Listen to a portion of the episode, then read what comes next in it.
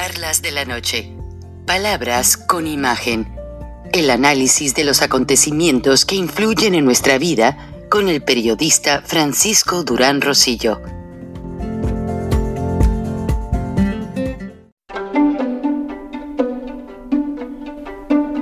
Frank Durán Rosillo eh, te saluda y los saluda a todos ustedes, su amiga María Celeste Raraz, para invitarlos a que se suscriban a mi canal de YouTube María Celeste Raraz, tal como mi nombre, donde les informo todas las semanas eh, sobre entrevistas que tienen un tema que ayuda a mejorarnos como personas y de paso son interesantes. Las pueden encontrar en mi canal de YouTube, así que los espero. Y se suscriben gratis. Sin haber perdido todavía, pero se presiente en el aire que va a perder, el candidato Gustavo Petro tiene ya una viuda. Le ha salido una viuda antes de que él expire políticamente. Es López Obrador, el charlatán, el presidente mexicano, el adulón más arrastrado de la dictadura cubana. Hay que ver cómo se hinca de rodillas ante el dictador cubano Díaz Canel, este charlatán de López Obrador, que ahora le manda abrazos de viuda condolida a su Petro, a su Gustavo Petro. decir que le mando un abrazo a Petro desde aquí. ¿Y saben por qué? Lo abrazo porque está enfrentando. Es un bufón sin gracia este López Obrador Toda campaña presidencial es una guerra sin cuartel, hazte el favor. Pero López Obrador se rasga las vestiduras, se araña la piel como una viuda condolida y sollozante, diciendo cómo puede ser que a mi Petro me lo ataquen así, de guerrillero. Fue guerrillero, de comunista, fue comunista, de chavista, fue chavista hasta hace tres cuartos de hora todo lo que ya vimos y padecimos en México. Petro, un peligro para Colombia. No sabe ni hablar el pobre, ¿no? Balbucea y farfulla, vuela bajito, un vuelo rastrero, intelectual y moralmente vuela muy bajito este López Obrador. Y luego se queja y dice, a mí también me han hecho la guerra sucia toda la vida. Es decir, que él es pulcro, pulquérrimo. La Virgen Inmaculada es López Obrador, víctima de ataques de la derecha malvada. La política es una guerra sin cuartel, oiga usted. Lo hago porque si alguien ha padecido, y no exagero, ni me siento víctima de esas guerras sucias, es el que les habla. Yo le tengo mucha fe al pueblo colombiano, confío en la inteligencia del pueblo colombiano y por eso me aferro a la moderada esperanza, tampoco estoy dando acá saltos de euforia, ¿no? De que Petro, que ha sido chavista hasta después de muerto Chávez, no va a ser elegido presidente.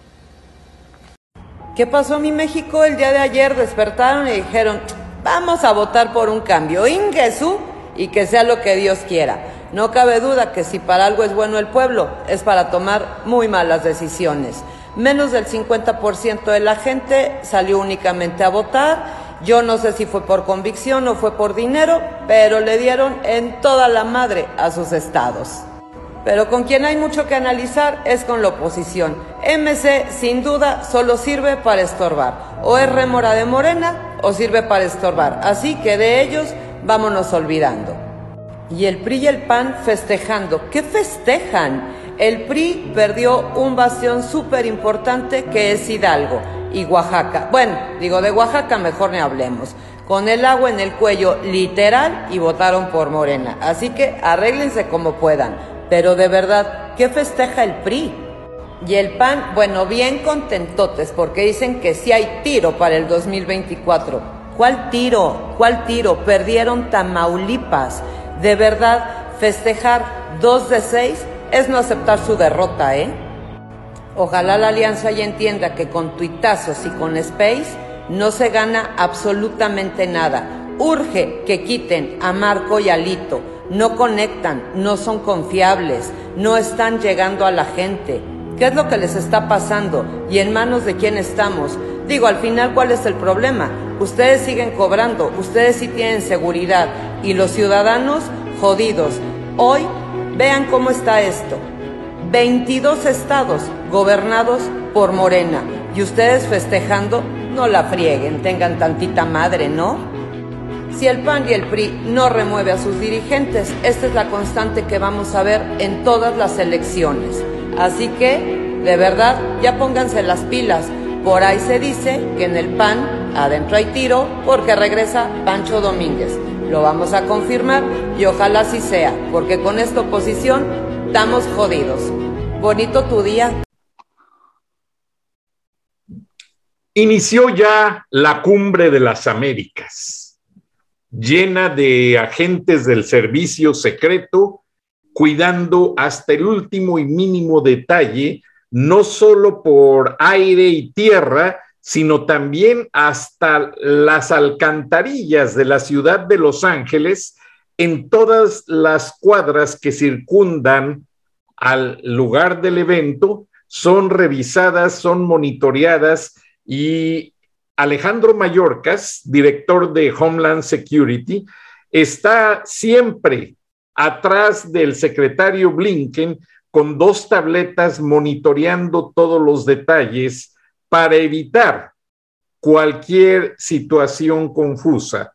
Pero lo más importante es que el secretario Blinken inició el preevento antes que el presidente hiciera la inauguración oficial, el presidente Biden, condenando la libertad de expresión censurada en México a manera de sangre y muerte, con una gran cantidad de periodistas asesinados, que se tomó el tiempo de decir los nombres de 40 de ellos y reclamó que no hay justicia por parte del presente gobierno y dijo que en ese momento el gobierno de Estados Unidos, aliado con la Organización de Estados Americanos, pedía a todos garantizar la libertad de expresión como base de la democracia para todas las naciones, sin importar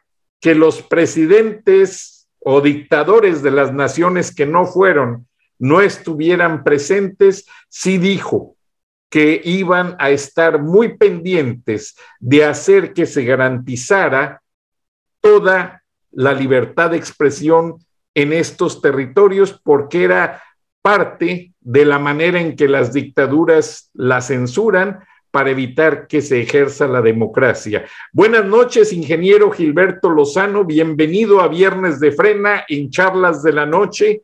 Hay mucho que comentar, pero si me permites, te pongo un fragmento del video del secretario Blinken hablando en este evento y condenando básicamente pues la situación tan difícil que se está enfrentando, pero como él mismo dijo, en frente de Marcelo Ebrard, que se buscan soluciones, que todas las los presentes eran presidentes elegidos democráticamente que venían a participar con soluciones, no con problemas.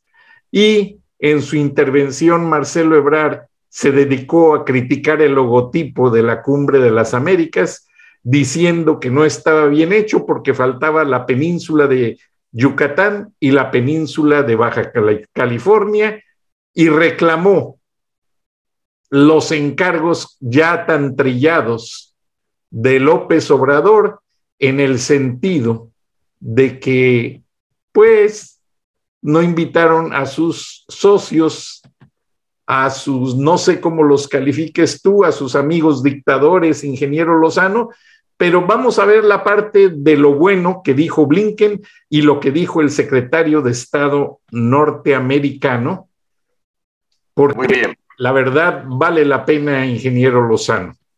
Digital y el alfabetismo digital, ciudadanía. Tercero, acelerar para la energía limpia, aprovechando las fortalezas, conocimiento, capacidad de las empresas, los gobiernos, las ONGs, investigadores, las comunidades. Compartiremos conocimientos técnicos y mejores prácticas para promover mayor colaboración con el sector privado y otros interesados para identificar oportunidades para manufactura, comercio en bienes y servicios de, energía limpia, avanzando y logrando los, los principios del sector minero y asegurar la integración de las cadenas de suministro mineral de nuestro hemisferio. Cuarto, fortaleceremos aún más la inversión en resiliencia del clima con adaptaciones que nos permitan enfrentar los cambios que todos ya estamos experimentando y que van en aumento por mucho que trabajemos con energía limpia. Esto quiere decir que tenemos que cambiar e invertir la deforestación, disminuir la cantidad de carbono y aumentar la capacidad de almacenarlo. Quinto, nos volveremos a comprometer a una de las aspiraciones básicas que nos reunió hace 30 años cuando Estados Unidos patrocinó la primera cumbre de las Américas en Miami. Fomentar la democracia. Nos esforzaremos y haremos que nuestros esfuerzos hagan lo mismo para reforzar el Estado de Derecho, las elecciones justas y libres derechos humanos y otros pilares de sociedades libres y abiertas. Hay que eliminar la corrupción y la desinformación. Todos sabemos que el proceso democrático no siempre es fácil ni rápido. Eso es cierto dentro de una sola democracia y se amplía aún más cuando reunimos en las democracias como estamos haciendo, gracias como estamos haciendo en esta cumbre. Pero el hecho es que, pero el hecho es que también reconocemos nuestras están abiertas, no las ignoramos y trabajamos juntos para tratar de abordarlas juntas y finalmente esa es la mayor fortaleza que traemos a la mesa como democracias. Y hay algunas, hay pocas regiones en el mundo como esta donde vemos tantas democracias, izquierda, derecha, del centro, todas capaces de establecer un mapa, un, mapa de rutas compartido para abordar nuestros problemas. Y esto es algo que debemos celebrar, aunque estemos conscientes de que el trabajo que aún nos queda por delante. Otra fortaleza es que no perdemos de vista a la gente a quien servimos. Somos parte de, una parte importante es escuchar a los individuos, los ciudadanos, las ONGs, los jóvenes, las comunidades, las empresas, incluso aquellos que han criticado nuestro desempeño. El insumo de los interesados ha sido crucial para entender qué es lo que la gente necesita de nosotros, qué esperan de nosotros, qué es lo que tenemos que tratar de hacer, tenemos que tratar de hacer todos juntos. Así que en el futuro los ciudadanos serán socios críticos para realizar estos esfuerzos y para hacer que cumplamos los compromisos que asumamos aquí en la cumbre. Estamos aquí unos pocos días, pero son 365 días al año los que importan. Y a lo que nos comprometamos hoy aquí, tenemos que lograrlo, tenemos que trabajar todos los días para hacerlo y hacerlo juntos. Ese es el espíritu que esperemos salgan de Los Ángeles. Con esto es un placer darle la palabra al secretario general Luis Almagro. Gracias. State, eh, agradecemos a la presidenta de la novena cumbre de las Américas del GRIC, el gobierno de los Estados Unidos, representada por usted, secretario de Estado, Anthony Blinken, por esta oportunidad de congregarnos en víspera de su realización señoras y señores cancilleres, coordinadores, coordinadoras nacionales de, cumbres de los estados participantes, representantes de las instituciones del Grupo de Trabajo Conjunto de Cumbres. Desde la Secretaría General de la OEA, en calidad de Secretaría Técnica, Memoria Institucional del Proceso de Cumbres, condición de presidente del Grupo de Trabajo Conjunto de Cumbres, felicitamos al país anfitrión por su liderazgo y por asumir la enorme responsabilidad de esta cumbre de las Américas. Desde que se oficializó la realización de esta cumbre y de este encuentro en enero de 2022, la presidencia del GRIC ha trabajado junto con las delegaciones de los estados participantes para encaminar las prioridades de diálogo. Cuando Estados Unidos lanzó la cumbre de las Américas en el 94, se imaginaba entonces que los líderes democráticos del hemisferio trabajarían juntos como verdaderos socios para la prosperidad. A lo largo de los años han logrado grandes avances para llevar prosperidad, democracia y seguridad en las Américas. Sin embargo, si bien algunos de los desafíos enfrentados en aquel momento aún persisten, los desafíos actuales no tienen precedentes. En contraste con la primera cumbre marcada por un amplio consenso alrededor de la democracia, Definitivamente, hoy tenemos que asegurar el documento de gobernanza democrática como un instrumento fundamental para fortalecer la Carta Democrática en las Américas. La cumbre ofrece a los líderes de la región la oportunidad para reafirmar su compromiso con la democracia, las y los ciudadanos de los cuales derivan su autoridad, los pueblos de los cuales deriva su autoridad mediante la adopción de un plan de acción orientado a fortalecer esta gobernabilidad democrática. Por eso es más importante que nunca que los gobiernos, las instituciones, las empresas, la ciudadanía de las Américas trabajen en estrecha colaboración para hacer frente a estos desafíos y crear nuevas oportunidades para avanzar en los objetivos de la novena cumbre. En este contexto, el gobierno de los Estados Unidos ha demostrado gran determinación en presentar para discusión un conjunto de propuestas que son esenciales para la recuperación económica, social de la región. La celebración de la novena cumbre se presenta como una oportunidad para catalizar estas respuestas colectivas, para enfrentar los retos que los retos regional en temas relacionados sistema de salud, transición energética, transformación digital, compromiso de promoción y defensa de los principios de la democracia las dinámicas sociales, las dinámicas de seguridad, las dinámicas de migración. Durante el 2021, producto de una serie de consultas y diálogos con la sociedad civil, las y coordinadores nacionales de cumbres del sector privado, entre otros actores involucrados, se alimentó el proceso de identificación por parte del país anfitrión de los temas prioritarios. Los insumos provistos en la fase de consulta se materializaron en torno al tema construyendo un futuro sostenible, resiliente y equitativo en razón de los múltiples desafíos que enfrentan los países de la región. El contexto posterior del COVID debe aprovecharse para impulsar una agenda colectiva, para lo cual es necesario fortalecer la coordinación de actores y reforzar la coordinación multilateral entre entidades del sistema interamericano. Todo el trabajo comienza con esta cumbre, nada termina con esta cumbre, todo comienza con esta cumbre. Un nuevo, periodo de asociación en las Américas. Hoy nos acompañan 12 entidades del sistema interamericano, de Naciones Unidas, la banca multilateral, las cuales han participado activamente durante la fase de negociación. He tenido la oportunidad de reunirme virtualmente, reunirme virtualmente con ellos. Hemos seguido con interés la evolución de las discusiones. Se ha manifestado interés en identificar, obviamente, las fuentes de financiación, porque estos esfuerzos requieren pagar varias cuentas y ese es el esfuerzo que definitivamente el país anfitrión ha encaminado y han causado, y han causado acciones que el hemisferio precisa. No quisiera finalizar sin destacar que en vista de la magnitud de los impactos sociales, políticos, económicos y sanitarios de la pandemia de COVID-19 en la región, urge retomar el cumplimiento de los objetivos de desarrollo sostenible. Esto implica la adopción de medidas estratégicas y focalizadas para para abordar las deficiencias sistémicas y estructurales en la región lo cual requiere una mayor convergencia entre nuestras instituciones. Hacemos un llamado a superar diferencias, encaminar el trabajo de los estados participantes para una efectiva implementación que se derive de los trabajos que se adoptan. El rol de la Secretaría Técnica, el proceso de cumbres, Continuaremos articulando esfuerzos de los actores regionales, públicos y privados en apoyo a los Estados miembros y en torno a las prioridades que se adopten en esta, en esta cumbre. Les deseo una muy productiva discusión y una muy productiva cumbre. Gracias, Luis. Thank you very much. Eh, muchas gracias. Eh, muchas gracias. Tomaremos unos momentos para que los colegas, colegas de los medios salgan de la sala.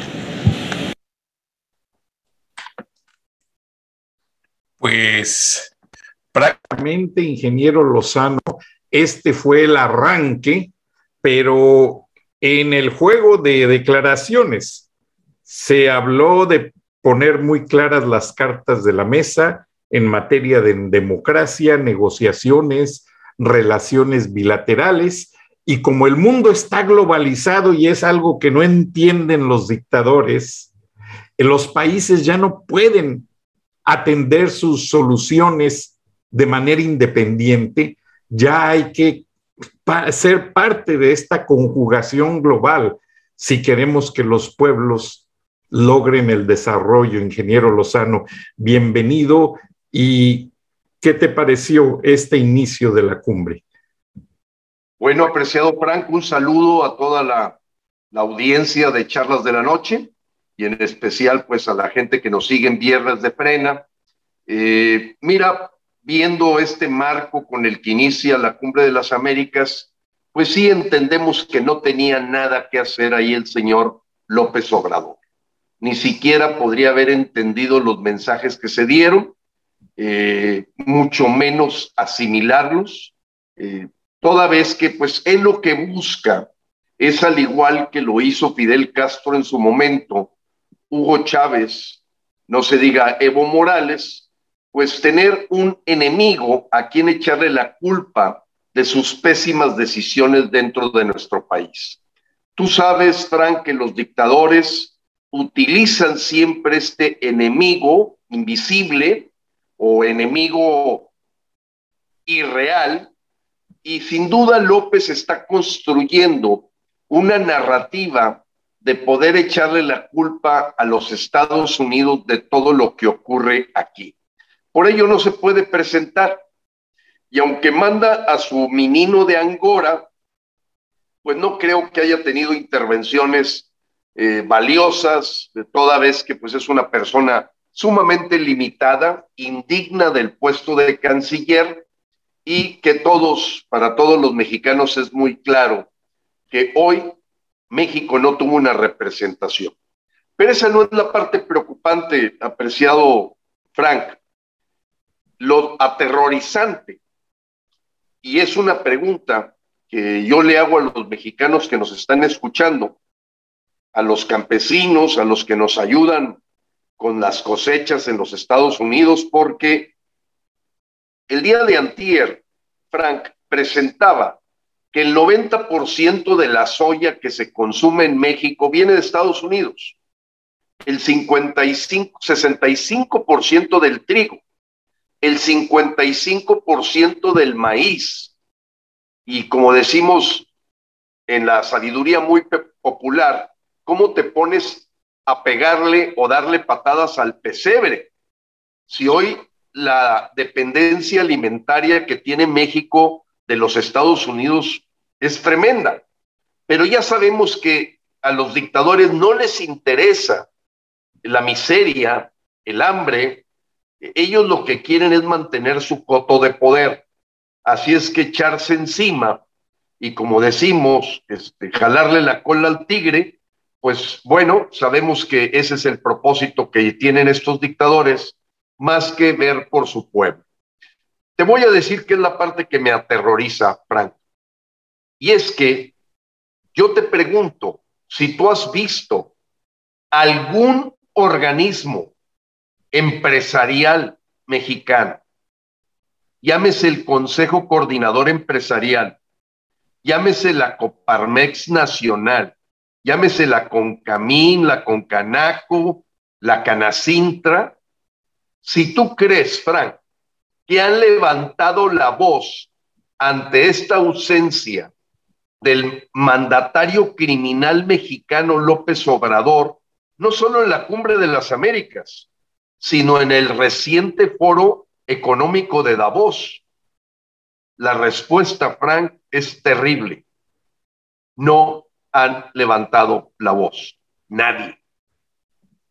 ¿Tú crees que el presidente de la Coparmex ha hecho algún pronunciamiento o el señor Francisco Cervantes del CCE en medio de un tratado México-Estados Unidos-Canadá, en medio de una debacle en la que por mucho que crezcamos este año, ni siquiera vamos a recuperar el nivel económico que México tenía en el año 2018, después de cuatro años, porque hoy los mejores pronósticos de crecimiento de México andan del orden del 1.9 y estamos 3% abajo del año 2018, Frank. ¿Eso qué significa? Desempleo, criminalidad, inseguridad. Pero vuelvo a lo mismo. ¿Dónde están los organismos empresariales de México? ¿Dónde están los diputados de oposición o simulación que levanten la voz por esta ausencia.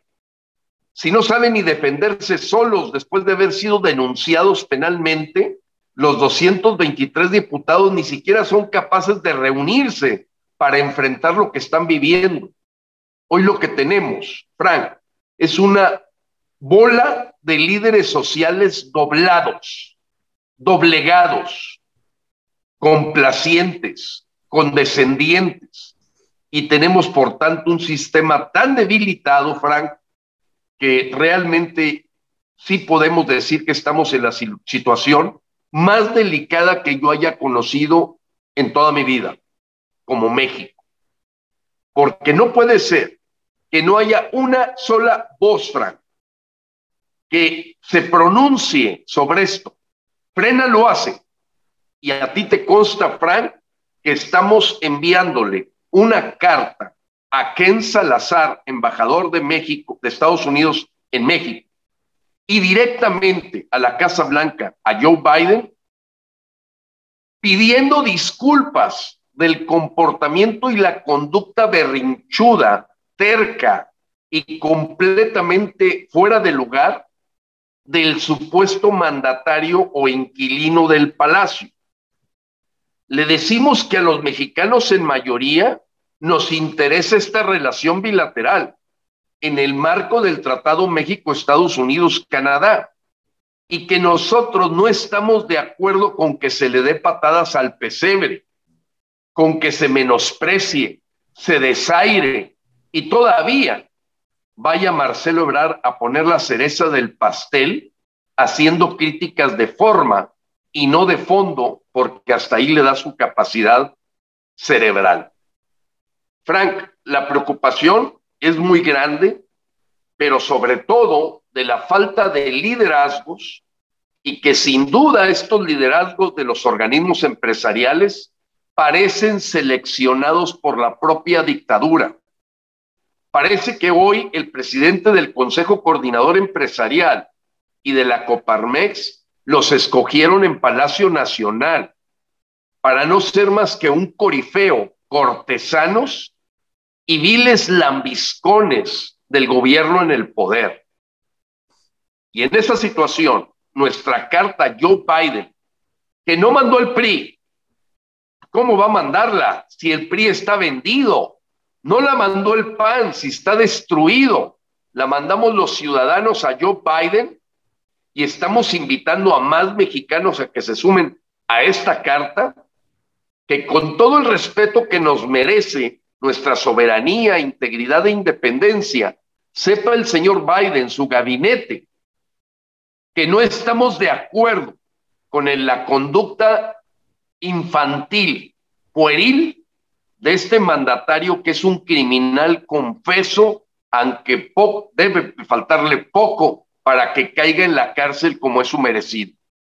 Porque estas declaraciones de Ted Cruz, Marco Rubio, Ann Milgram, van acercando a que este señor verdaderamente es un cómplice del crimen organizado. Y no solamente del nacional, sino del internacional, al ir junto con su trío de compadres para formar un pócar de asesinos. Miguel Díaz Canel, Nicolás Maduro, Daniel Ortega y López Obrador. Ese es el póker de dictadores al que enfrentamos como frena y parece que vamos contracorriente, porque más corriente que la situación que guarda hoy el grupo, entre comillas, de oposición, que déjame decirte, Frank, hemos planteado esta semana los mexicanos que si vamos a poner en manos de perdedores nuestro futuro. Te voy a decir por qué, Frank. Este grupo de Va por México no solo perdió en junio del 2018 la presidencia de México, porque valga decir que fueron 12 años de PAN, 6 años de PRI y perdieron.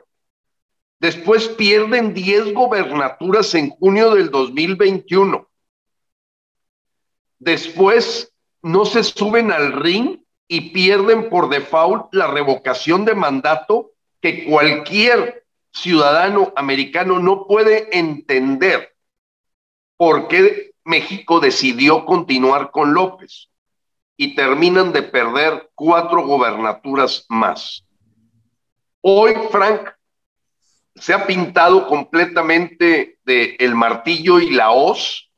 Casi todos los puertos mexicanos ya tienen el 70% López Morena y todo ha sido por la condescendencia, complacencia y yo diría que probablemente hasta acuerdos debajo de la mesa de la 4T o los 4T. Y los cuatro traidores son para mí hoy el PRI, el PAN, el PRD y Movimiento Ciudadano. Que vuelvo a enfatizar, Movimiento Ciudadano en su cúpula acaba de tener una reunión con el Partido Comunista Chino. ¿Qué confianza nos puede dar un tipo tan vulgar, corriente y corrupto como Alito Moreno? Un tipo tan pusilánime y tibio como el señor Marco Cortés en una descomposición total del Partido Acción Nacional. Mucho menos ya la inexistencia del PRD que ha quedado en nada los mexicanos no podemos apostar nuestro presente y futuro a este grupo de Va por México que le canta un tiro a Morena, pero le canta un tiro para perder. Son perdedores y hoy los mexicanos tenemos que tomar conciencia que el único actor que puede sacar adelante el país en los próximos años es la ciudadanía. Confiar en bandoleros, en cuatreros, en gente con carpetas de investigación, estamos viviendo las consecuencias de que ellos mismos dijeron que siga López tres años más. Completamente de acuerdo, ingeniero Lozano. Y Ted Cruz, que como yo lo publiqué en mi libro y lo anuncié anticipadamente, cuando el medio digital más acreditado en cuestión política en los Estados Unidos, anunció aquel viaje en el que Alejandro Junco, eh, ex propietario del grupo Reforma, invitó a Ted Cruz y su familia a su casa de descanso en Cihuatanejo. Y yo lo denuncié en, en este programa, lo publiqué en mi libro y después de ahí, años después, ya cuando Ted Cruz hizo declaraciones, López Obrador usó mi texto, obviamente sin dar crédito, para decir que eh, había una traición de Alejandro Junco, que no lo creo, eh, por atender o dar crédito a las palabras de Ted Cruz. Pero tengo un conocido muy allegado a Ted Cruz y me aclaró, Frank, Ted Cruz y Marco Rubio no están haciendo declaraciones intervencionistas por cuatro razones. Número uno, México tiene con Estados Unidos y Canadá el principal acuerdo comercial, que son millones de dólares que circulan entre mercancías en ambas fronteras. México y Estados Unidos tienen la mayor alianza de trabajadores migrantes documentados e indocumentados y no solamente es la frontera más cruzada de manera legal e ilegal, sino también la frontera donde más negocios existen en el mundo. Número tres, hay acuerdos que tienen ya cumpliéndose varias décadas, que no son solamente el TEMEC, son acuerdos de relación entre familias que viven en ambos lados de la frontera y como lo vimos en Ubalde, la mayoría de los niños eran de ascendencia mexicana. Y número cuatro, Estados Unidos es el vecino que considera México su patio frontal y las legislaturas y senadores de ambas cámaras en ambos partidos y el mismo presidente Biden han dicho que se van a apoyar y no van a dejar solo a México porque es nuestro vecino. Y las dos naciones más importantes que Estados Unidos tiene como prioridad en seguridad nacional son México por la vecindad con Estados Unidos y Ucrania por la vecindad con Rusia. Entonces, pasaron elecciones, las comentamos esas llamadas de Alito, a quien también se, se, comenta acá en círculos de seguridad que se le tiene una carpeta por lavado de dinero, no tengo los detalles, pero ya es del todos conocido. A Velasco también se le tiene una carpeta por también que dispuso de muchos millones de pesos. Y alguien en Oaxaca de tu audiencia, ingeniero Lozano, nos pasó este video en el que quiero que observes las caras de las personas de las zonas rurales de Oaxaca y este video retrata todas las zonas rurales de los estados donde hubo elección porque la gente fue forzada a votar por Morena, intimidada por las armas de los narcos, intimidada por una dádiva del gobierno y vean cómo la gente pues realmente reacciona, las caras de todos están en esta retratadas en este video como la reacción de lo que es el panorama electoral que hubo la semana pasada, ingeniero Lozano. Te invito a que lo veas. Se dice que es el evento de una boda, pero tú has ido a bodas, yo he ido a bodas y el ambiente... No, no, no, no, no es una boda, apreciado Frank, no es una boda. Es claramente la, el pago por lo que pasó. Exactamente, ingeniero Lozano, y vamos a ver. Amanda. Baila con la banda.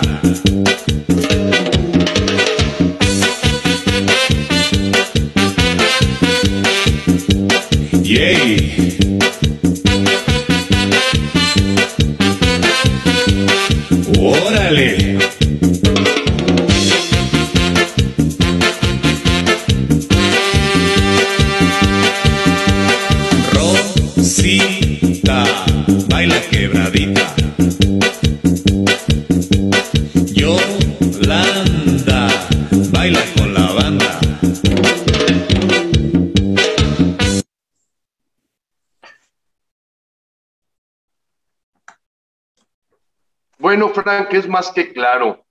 Aquí no hay centros de mesa, no hay comida, no hay música, más que bueno la que se le puso al video, y claramente se les está entregando la dádiva por haber logrado en Oaxaca el objetivo que tenía el señor Murat del PRI, que volvemos a ver lo mismo. Todos los priistas, viendo que se hunde su barco, se pasan al de Morena para pues beneficiarse. Pero ahí la humillación más fuerte, apreciado Frankie, nuestros paisanos no nos dejarán mentir.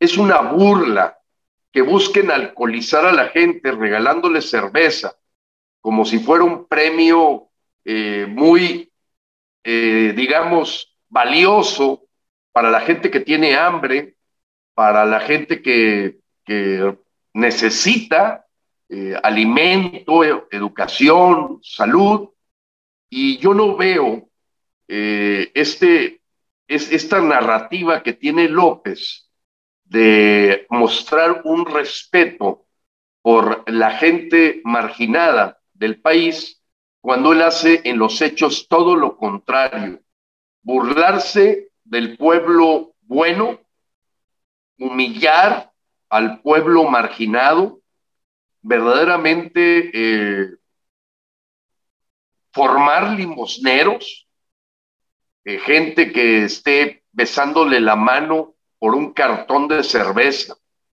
Y creo que esto debe golpear como una bofetada directa a todos nuestros hermanos que han tenido que irse a los Estados Unidos para poder mandar algo de dinerito a sus familias, de cómo se burlan de su familia, López, entregando cartones de cerveza a cambio de su voto, y la promesa fue muy clara. Si gana el señor Jara, creo que se apellida Jara, de Morena, Oaxaca, aquí van a tener su cartón de cerveza. A ustedes ya les toca enfriarla, algunos ni acceso a hielo tienen, pero te das una idea de la burla de un país totalmente bananero, en donde las prácticas que se ven en Venezuela, en Cuba, en Bolivia, en Nicaragua, pues son parte ya del día a día de nuestro México. Eh, y bueno, también nuestros hermanos mexicanos deben saber el día de hoy que eh, en estos días ya se le fijó sentencia al señor Nazón Joaquín García. ¿Quién es él? El llamado apóstol de Dios de la iglesia de luz de, la luz del mundo que partió de la ignorancia que Plutarco Elías Calles eh, tratando de cerrar las iglesias, él vio la necesidad ante la entrada de los cristeros de generar un contrapeso y le hace, le hace llamar al abuelo de este pederasta, de este pedófilo, Joaquín García, Nazón Joaquín García, le dice, invéntate una religión. Eh, al cabo la gente está muy pendeja perdón por las palabras, pero tengo que decirlo como textualmente está acreditado en varios libros. Plutarco Elías Calles le pide a uno de sus soldados de medio pelo que se invente una religión y se inventa la iglesia de la luz del mundo, aprovechando la ignorancia de la gente, el lavado de cerebro. Y este nieto de él, que tenía un harem de niños, pues ya fue demostrado eh, claramente, y tenía que ser en Estados Unidos, no aquí en México, eh, donde se exhibieran completamente sus actos de pedofilia eh, y que fuera sentenciado a 17 años. Pero ¿dónde está lo importante, Frank? De cómo humillan a la gente pobre, humillan a los mexicanos de bajo nivel, a, la, a la gente que tiene ignorancia, no porque quiera, sino porque así ha sido la historia de este sistema político podrido que busca mantener en la ignorancia a la gente. Viene el punto. ¿Quién le prestó el Palacio de Bellas Artes a este pedófilo? Pues otros pedófilos. Le consiguieron el Palacio de Bellas Artes meses atrás a que fuera capturado en California y ahí se regodeó en una ópera de homenaje al guardián del cielo, así le llamaban, nomás para que veas de lo que es capaz esta perversidad de Morena. Ahí estaba Sergio Meyer, Martí Batres, la Claudia Sheinbaum, que fue la principal gestora de que se prestara el Palacio de Bellas Artes. Y no se diga López Obrador, quien se vio también ayudado por la Iglesia de Luz del Mundo para ser presidente. Eh, y esa gente ahorita está escondida, Frank. Y aquí la lección para los mexicanos es cómo el demonio se viste de santo. El demonio es capaz de disfrazarse de apóstol de Dios, de cristiano. Y en la cristiandad, vean lo que hace López, entregar cartones de cerveza a la gente que vote por él, que vote por Morena. Y desafortunadamente la pobreza del pueblo mexicano pues ha sido carne de cañón, cosa que bien supo Cuba y Venezuela, que tenía un terreno fértil en México para implementar el comunismo, dado el porcentaje tan grande de población en ignorancia, con falta de educación, con hambre, a lo que es fácil maiciar, como diría Joseph Stalin.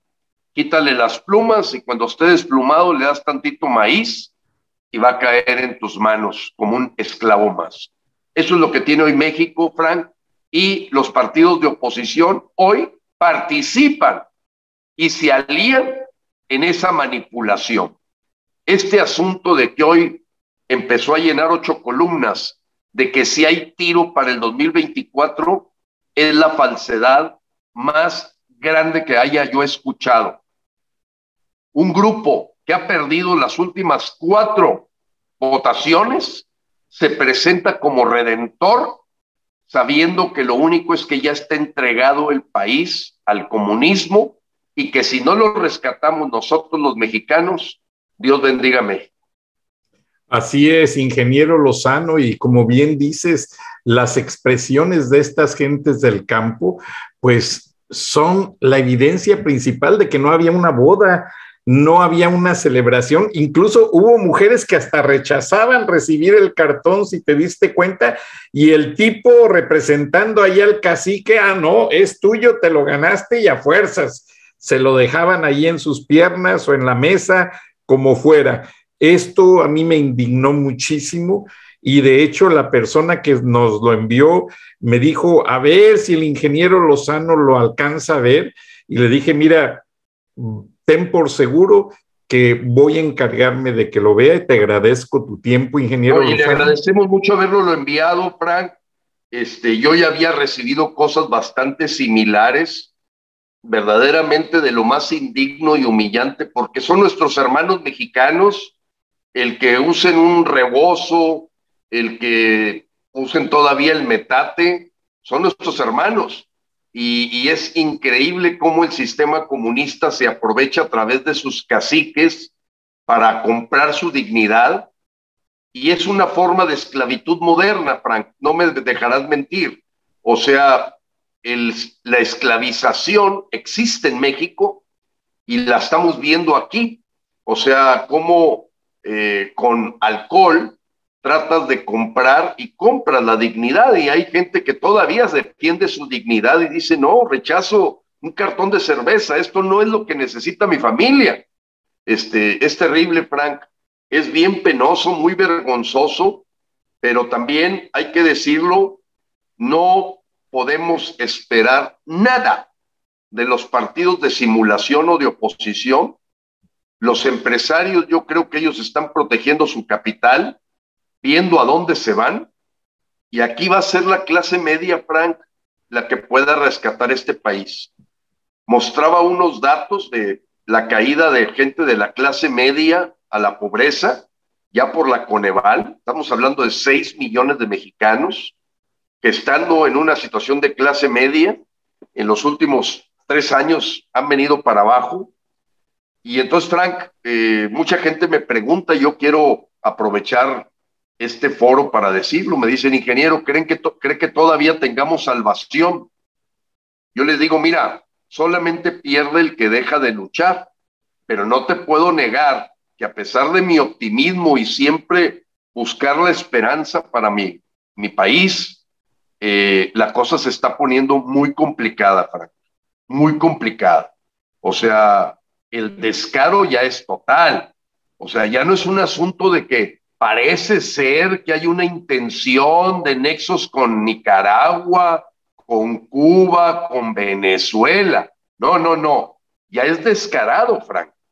Es descarado. O sea, los puertos, trata de imaginarte para qué son. ¿Por qué las aduanas las manejan ya militares? Entonces, ¿de, ¿de dónde esperamos que empiecen a infiltrarse a México? Fue comprobado, Frank, por ejemplo, tengo videos de cómo cubanos haitianos votaron en Tamaulipas, Frank, como ciudadanos mexicanos. Todavía el INE no nos ha podido dar el dato de cuánto migrante recién naturalizado votó en favor de Morena al sentirse beneficiados de la invasión que se ha permitido. Rosalinda Bueso, dama de compañía de Marcelo Ebrard, está armando la siguiente la siguiente caravana de Honduras. Y acaba de ocurrir hace 72 horas, Frank, una toma del centro de retención de Tapachula que parece una zona de guerra por los migrantes. O sea, la cosa se ha puesto tremendamente complicada y mientras López, ¿a qué se dedica? De hecho, ya la canciller colombiana le cayó la boca, por no decirle una cosa más fuerte se empieza a meter en la, en, la competencia que hay de Gustavo Petro, exguerrillero, alumno de Hugo Chávez, discípulo del comunismo, contra el empresario Gustavo Hernández y dando sus puntos de vista López de que él quiere lógicamente que gane el comunista, al grado tal que la canciller mujer de Colombia le cayó la boca. Dijo que no se anduviera metiendo en lo que no le importa, que ella entiende que el pueblo mexicano tiene un principio de no intervención, principio que no respeta el dictador criminal de López, porque es un criminal confeso, y eso lo sabe Ted Cruz, eso lo sabe Marco Rubio. O sea, el señor liberó un capo, fue a saludar a la mamá del capo. O sea, todo eso, digo, si no son pruebas suficientes, pues con lo de los abrazos le ponemos un moño a esta caja sospechosa de que López no es más que un títere del crimen organizado. Así es, ingeniero Lozano, y básicamente, pues aquí tenemos eh, el tweet de la Cancillería en el que y dice básicamente que no permiten ni van a tolerar esta intervención, como tú bien lo dices, ingeniero Lozano, y básicamente eh, eso está dando toda la imagen. No, los mexicanos ya muchas veces no necesitamos decir la corrupción ya existente en México, ya muchas veces el hecho de las acciones exteriores del, o la repercusión de esas acciones en el exterior del presidente indebidamente, pues marcan esa pauta. Te, tenía en Cube el tweet, pero se metieron varios respecto al, a la cumbre de las Américas y se me atrasó un poco, pero como es costumbre entre nosotros, ingeniero Lozano, hay que poner esa información para que la audiencia vea que no se trata. yo creo que mientras buscas el tuit, me gustaría conversar con toda la audiencia de Charlas de la Noche, programa que nos permite una libertad de expresión que, por cierto, Frank, eh, el día de hoy el grupo Reforma presentó a 20 congresistas de los Estados Unidos. Fíjate, qué lastimoso. Congresistas que viven en Estados Unidos son los que exigen a México libertad de expresión. No son congresistas mexicanos, no son gente que vive en México. Es terrible que tengan que ser congresistas de Estados Unidos los que se reunieron para pedir se respete la libertad de expresión en México. Y Frank, tú has sido testigo cercano de cómo se ha cerrado la puerta para que estos temas que tratamos tú y yo los pudiésemos tratar en medios nacionales en este país. Quiero comentar que las sendas entrevistas a Porfirio, en tanto buscas el tuit de Porfirio Muñoz Ledo y de Francisco Labastido Ochoa, dan cuenta y confirman y complementan estos señalamientos que tiene López de su vínculo con el crimen. El señor Labastida, ah, ahí está, vemos eso y ahorita entramos. Sí, es básicamente la nota hecha a raíz del mensaje en Twitter, donde la canciller alza su voz por esa relación entre el presidente López Obrador con el candidato colombiano Gustavo Petro, lo cual provocó un rechazo de la canciller. Y básicamente al final del programa voy a poner un video de cuando Gustavo Petro era guerrillero de izquierda y apoyaba a varios grupos para tratar de tomar el el, control del país por las armas. Pero tenemos tanto material, ingeniero Lozano, que no quiero que se me eh, quede en el tintero esta información que te quiero mostrar. Y vale la pena que sepa la gente que la nota la estás viendo en el periódico El País de España. Es una prensa sumamente reconocida por su objetividad para que no le quepa ninguna duda a los mexicanos que nos escuchan de cómo internacionalmente está siendo visto eh, el presidente mexicano como un injerencista que se tira al suelo por las opiniones de otros países, pero que él se mete donde no debería de meterse. Es un verdadero charlatán. Esta semana el periodista Jaime Bailey lo exhibió por completo como lo que es un charlatán, eh, explicando que es terrible y que yo creo que ya ningún mexicano requiere una evidencia adicional que el señor haber hecho su berrinche de al no ser invitados dictadores, asesinos, violadores de los derechos humanos, como Nicolás Maduro, como Miguel Díaz Canel y Daniel Ortega, pintó de cuerpo entero y se requiere ser un verdadero estúpido. Perdón la palabra, Frank, pero hay que decir, el que no sepa a dónde va el rumbo de México. Nos llevan a ser Venezuela del Norte, nos llevan a ser una Cuba continental, a ser un clon de Nicaragua. Y el mexicano que no esté consciente de eso, le pediría que se dé un tiro, porque o pertenece a un cartel del crimen organizado o es un verdadero tonto. Esa es la verdad.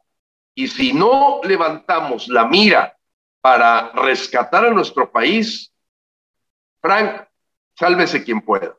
Así es, ingeniero Lozano, pero ahora te pongo en esta gráfica que México invertirá 9 millones de dólares en la compra de un sistema antidrón. Y aquí ves en la gráfica los rifles que ya llegaron a la Secretaría de la Defensa, que tienen rayo láser, detectan el dron y le cortan toda la comunicación para que el dron caiga a tierra. Ahora, si el dron es artillado, este rifle explota el dron en el aire para que veas el miedo de López Obrador por evitar ser atacado o intervenido por sus acciones con los narcos. Y esta, esta compra de 9 millones de dólares ya se consumó, la cerraron Marcelo Ebrard y el secretario de la Defensa, y es increíble cómo hicieron el cierre de una patente, posiblemente ya habrás escuchado, que la Sedena quiere hacer las armas para todos los cuerpos policíacos de México. Pero esa es la excusa para poner una fábrica de armamento militar en la parte del desierto de Sonora, en la cual quieren poner también un aeropuerto clandestino y que se habla mucho de que será también un lugar de lanzamiento de misiles. Esto es preocupante, ingeniero Lozano, y con estas acciones con las que aprueba López Obrador la compra de este equipo militar, pero niega la compra de medicinas, niega los apoyos al campo. Tú lo acabas de decir, México importa la mitad del maíz que consume, sorgo, soya, y cada día las importaciones aumentan porque están abandonando el campo. Yo lo veo acá con nuestros hermanos mexicanos que se vienen a trabajar a Estados Unidos diciendo, es que allá ya no tenemos insumos, no tenemos nada con qué trabajar y básicamente es deplorable la situación, ingeniero Lozano. Solamente. Bueno, pues, pues sí, eh, Frank, y creo que me pareció una postura por un lado, eh, muy leal a México, eh, muy valiente, la de Porfirio Muñoz Ledo. Porfirio Muñoz Ledo, que todo mundo lo sabe, un político de mucho raigambre, eh, que fue calificado, por cierto, de senil por López Obrador, a la hora que emitió su declaración de que él veía muy claro que López Obrador tiene como misión heredar un narco gobierno en el 2024. Asegurar un verdadero narco gobierno. No lo dijo Frena, no lo dijo el PRI, no lo dijo el PAN. Lo dice una persona que estuvo en el PRD, en el PRI y en Morena muchos años. y que fue el presidente de la Cámara de Diputados por parte de Morena y que en ese proceso de lealtad a la patria se da cuenta el contubernio con la agenda del Foro de Sao Paulo con los dictadores y termina, yo creo que por sentirse ya más cerca de la vida eterna que quedarse aquí en, esta tierra, con la necesidad de decir, López tiene una misión, dejar un narcogobierno. Y Francisco Labastida Ochoa es gobernador de Sinaloa, originario de ese estado, ex secretario de gobernación, ex candidato presidencial por el PRI. También fue bastante atrevido al decir que esto apesta a vínculos claros con el narco. La defensa de López es la misma de siempre. Tengo otros datos. Hubo una réplica de Muñoz Ledo diciendo que la senilidad no se mide en años, sino en la capacidad cerebral y que él veía una grande senilidad en el señor López a pesar de ser más joven que él. Pero mira, Frank, aquí el punto, como dicen, si el río suena, es que agua lleva, y aquí no solamente el río suena, el río está estrujante, es estruendoso y lo vemos en los abrazos, los vemos en los 122.231 asesinatos, lo vemos en la toma de territorios por parte del crimen y se nos está yendo de las manos México mientras se protegen a sí mismo lavadores y corruptos como Alito Moreno gente tibia y pusilánime que ve por su, su capital personal como Marco Cortés, eh, y esa gente que pidió que López Obrador siguiera tres años más. A mí nunca se me van a olvidar estas 40 personas, Frank. Hay muchos amigos, compañeros de frena que me dicen, démosle la vuelta a la página. Pero ¿cómo voy a dar la vuelta a la página de los 40 traidores de, patrias? que le dijeron a los mexicanos que existía una cosa que se llamaba abstención activa o que existía una cosa que se llamaba terminas y te vas, cuando estamos en medio de una guerra de la entrada del comunismo a México. Y el comunismo, hay que explicarle a mis paisanos, es el completamente perder la libertad, el tenerte que convertir, eh, eh, conformar con un par de zapatos, el tener que ser un limosnero que hace fila por la comida, porque tiene que entender el pedir y hacer favores para que te puedan dar medicinas.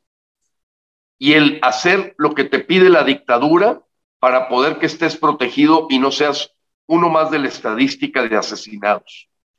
Los mexicanos tienen que entender qué es el comunismo y lo mejor que pueden hacer, porque todos tienen la posibilidad de ir en su teléfono a buscar en Google, vean fotografías de Cuba, vean fotografías de Venezuela, vean fotografías de Nicaragua, para que no les cuenten las muelas de qué significa ser comunista. Ser comunista es vivir en la miseria, es vivir sin libertad, y ese es el punto. Y cuando me dicen, frena, ¿qué ofrece? les digo, pelear contra el comunismo. ¿Quieres algo más? Pelear contra el comunismo. ¿Quieres algo más?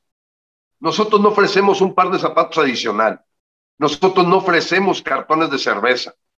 Lo que estamos es uniéndonos los mexicanos para tratar de defendernos del comunismo que está llegando a México a gran velocidad, Frank. Ese es el punto. Y si alguien no lo entiende, Dios lo bendiga. Así es, ingeniero Lozano, y solo para nuestros paisanos que entiendan más la referencia, Porfirio Muñoz Ledo, guanajuatense de Apaseo el Grande, eh, fue secretario de Educación Pública con López Portillo, ocupó varios puestos, de hecho siempre quiso ser presidenciable y fue el que le puso la banda presidencial a Andrés Manuel López Obrador. Así es. Eh, de las veces que ha salido mi nombre en el New York Times, eh, una fue cuando participé en el briefing del Centro de Estudios México-Estados Unidos de la Universidad de California. ahí se hizo el primer debate político que no había podido ser posible en México. Por el PRI participó el que arregló las negociaciones con la guerrilla zapatista, este, a Manuel Camacho Solís. Por el PAN participó Fernando Canales Clarión, por el PRD participó Porfirio Muñoz Ledo, y yo, pues estudiante de la Universidad de California, aproveché y Alejandro Junco me dijo, cubre por favor el briefing, y lo hice con gusto. Y Larry Rotter, corresponsal del New York Times en México, eh, junto con John Gibbons de Los Angeles Times y un gran grupo de amigos, hicimos un buen equipo cubriendo todo y las entrevistas. Y Porfirio Muñoz Ledo, a quien yo ya había tratado en Guanajuato, cuando yo empezaba de reportero, andaba cubriendo la campaña de Ignacio Vázquez Torres a diputado federal por el Distrito 7, que cubría Paseo el Alto, y pasamos a saludar a, a, Porfirio Muñoz Ledo a su casa y nos invitó limonada con unos tacos muy sabrosos, y yo fui de los pocos que pude entrar a la casa de Porfirio Muñoz Ledo, muy tradicional, llena de artesanía mexicana, el hombre muy galante, su colección de tequilas, no, no, no, una cosa impresionante y una librería como nadie la tiene en México, un verdadero conocedor galante de las leyes mexicanas.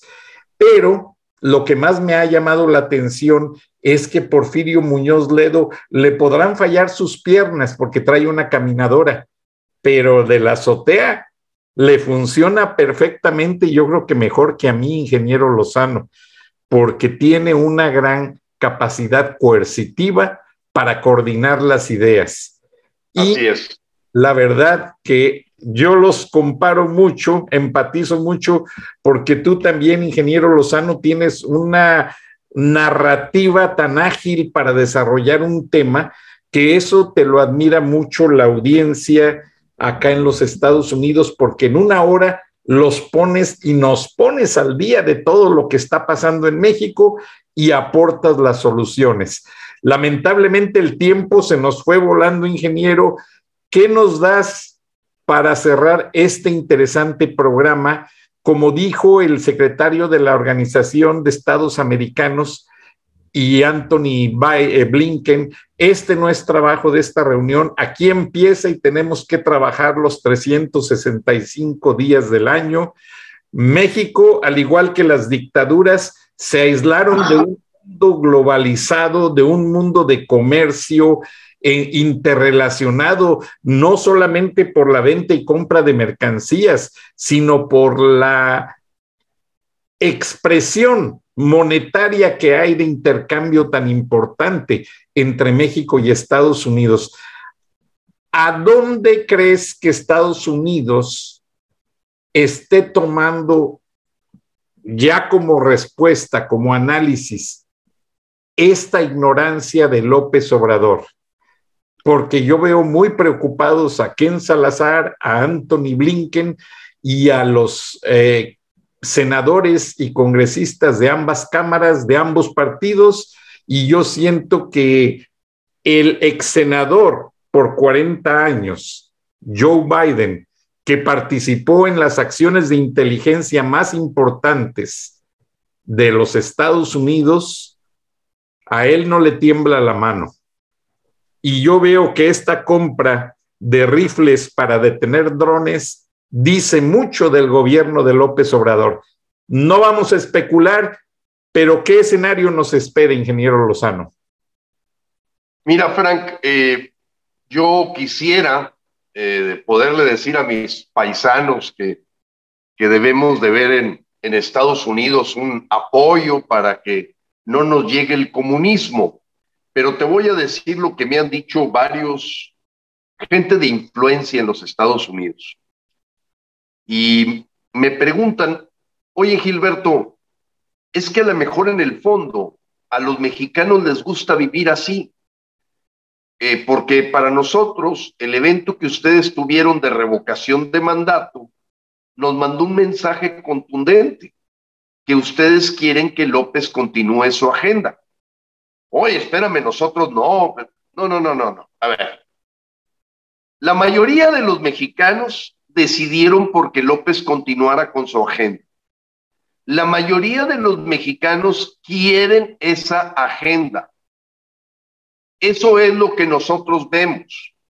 Me dice gente que tiene su influencia, empresarios, eh, gente pensadora. Y entonces, pues podemos esperar un escenario de los Estados Unidos de simplemente proteger su seguridad nacional, hacer lo que tengan que hacer, pero dejarnos pagar la penitencia de ser un país como Venezuela, como Cuba, en el que simplemente estén protegidos los intereses de los Estados Unidos. Ese es el escenario más difícil, que habría una cacería de gente que ponga en riesgo la seguridad nacional de Estados Unidos. Creo que la va a haber, creo que va a suceder. Eso va a poner el agua en los aparejos a varios eh, actores políticos, no tengo duda, pero de eso a que vengan a hacer el trabajo que nos corresponde a nosotros, la verdad, Frank, me pasaría de ingenuo, porque ellos me lo han dicho. Parece ser que los mexicanos sí quisieran ser Venezuela del Norte. Parece ser que los mexicanos sí les gusta la idea de darle un homenaje al Che Guevara y Fidel Castro. Parece ser que los mexicanos, con este asunto de que termine, que siga, eh, pues es lo que quieren.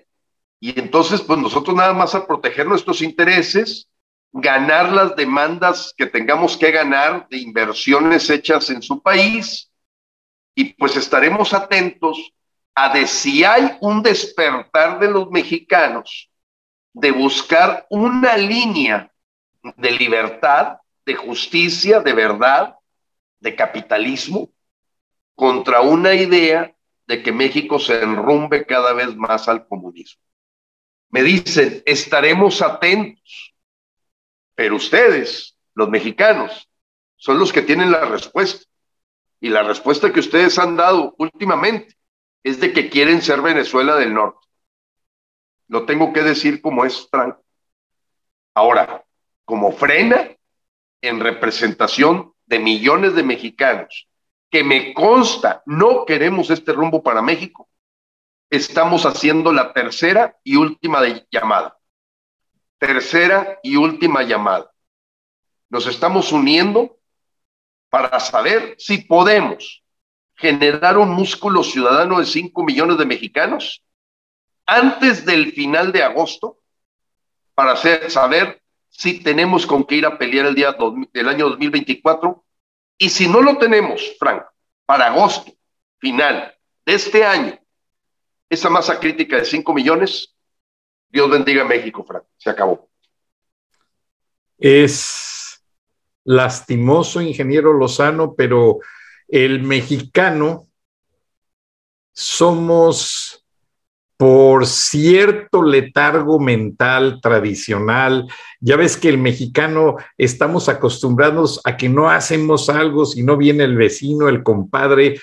Y te dije el ejemplo de Bicham Bisbis, un ciudadano de Marruecos que trabajó en, en una empresa televisora muy grande yo tenía un problema en mi oficina con los cables de las computadoras, estaban todos ahí eh, hechos una maraña y me, me dice mi jefe, oye, qué bárbaro, tienes tres computadoras, cuatro monitores y se ve muy mal.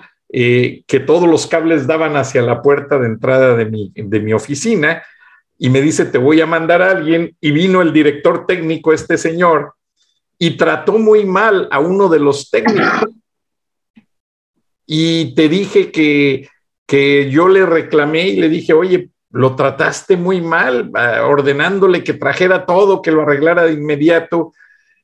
Y su respuesta fue, es que ustedes, los, mexicanos, yo estuve allá en México y ustedes ahí al burro, si al burro no le pican con un palo, con una vara, la cola no se mueve y ustedes tienen esa mentalidad.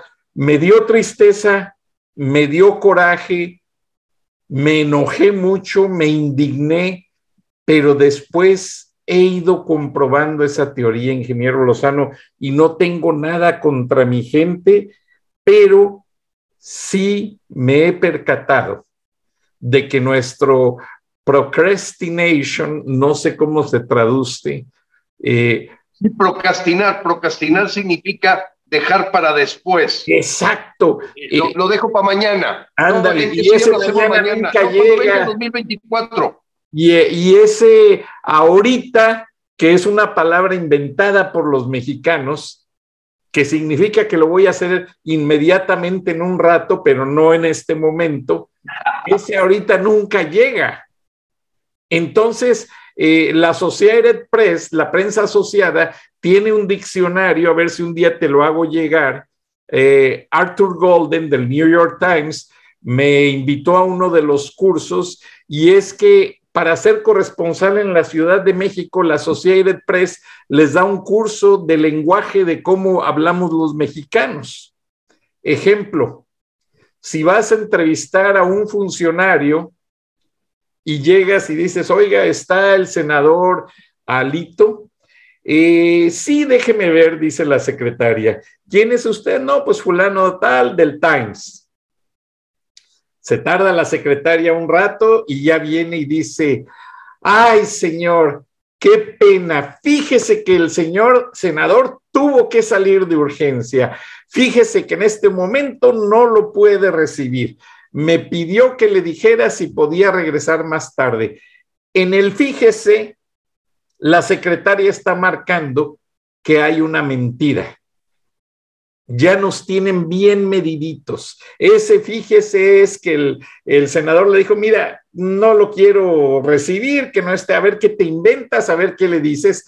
Y la secretaria, como no sabe qué decir, en el fíjese remarca toda la mentira. Y los americanos nos conocen muy bien por nuestra manera de hablar.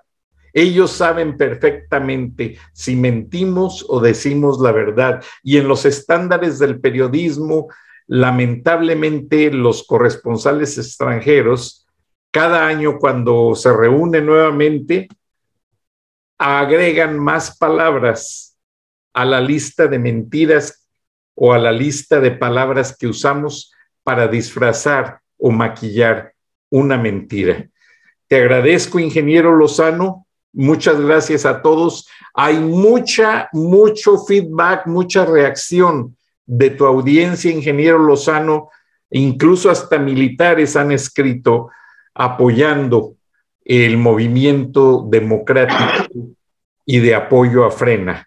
Frena es un organismo eh, sin afán de lucro, sin afán político, y el ingeniero Lozano no quiere ser presidente de México, ya lo ha declarado, pero quiere ayudar a México. Y esta tercera llamada creo que es la más importante que nos haces, ingeniero Lozano. Muchas gracias. Gracias, Frank. Saludos a toda la audiencia. Dios bendiga a todo el mundo, a México. Gracias. Y a todos los mexicanos desperdigados por todas partes. Gracias, buenas noches, Dios los bendiga. Frank Durán Rosillo eh, te saluda y los saluda a todos ustedes, su amiga María Celeste Raraz, para invitarlos a que se suscriban a mi canal de YouTube, María Celeste Raraz, tal como mi nombre, donde les informo todas las semanas eh, sobre entrevistas que tienen un tema que ayuda a mejorarnos como personas y de paso son interesantes. Las pueden encontrar en mi canal de YouTube, así que los espero. Y se suscriben gratis.